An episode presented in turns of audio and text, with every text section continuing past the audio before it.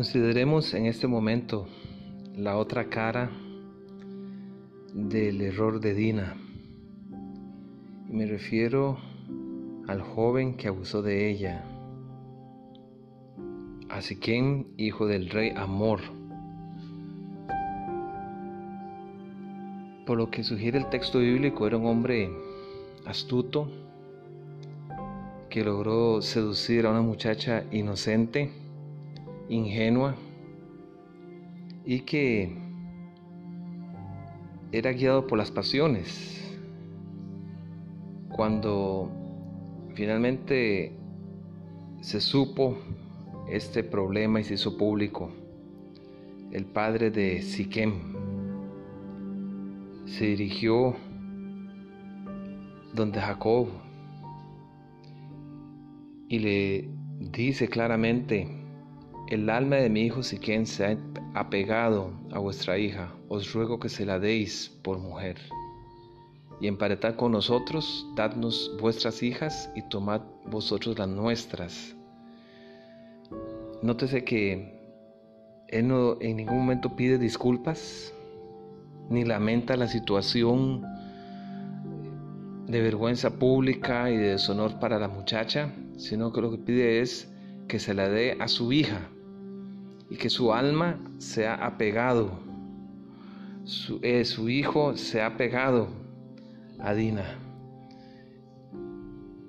No dice que la ama, no dice que es el que hay un amor puro, sino que fue algo que nació rápidamente y él ahora está apegado, podríamos decir apasionado, infatuado, pero no hay ninguna indicación de que exista un amor verdadero.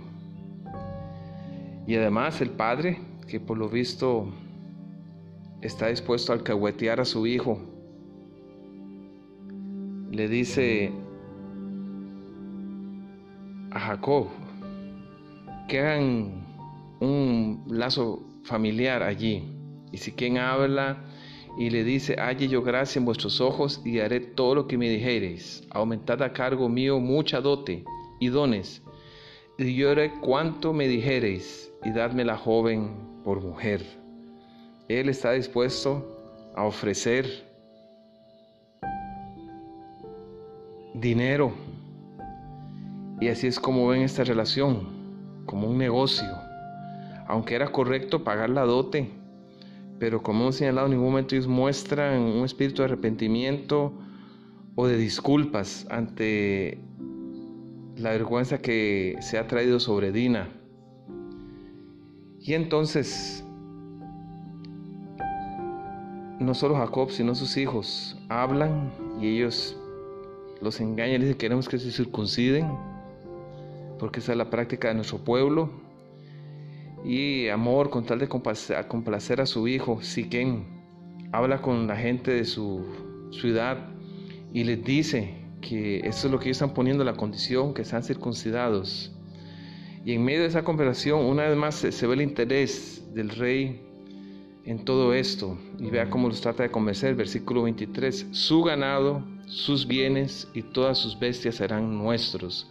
Solamente convengamos con ellos y habitarán con nosotros.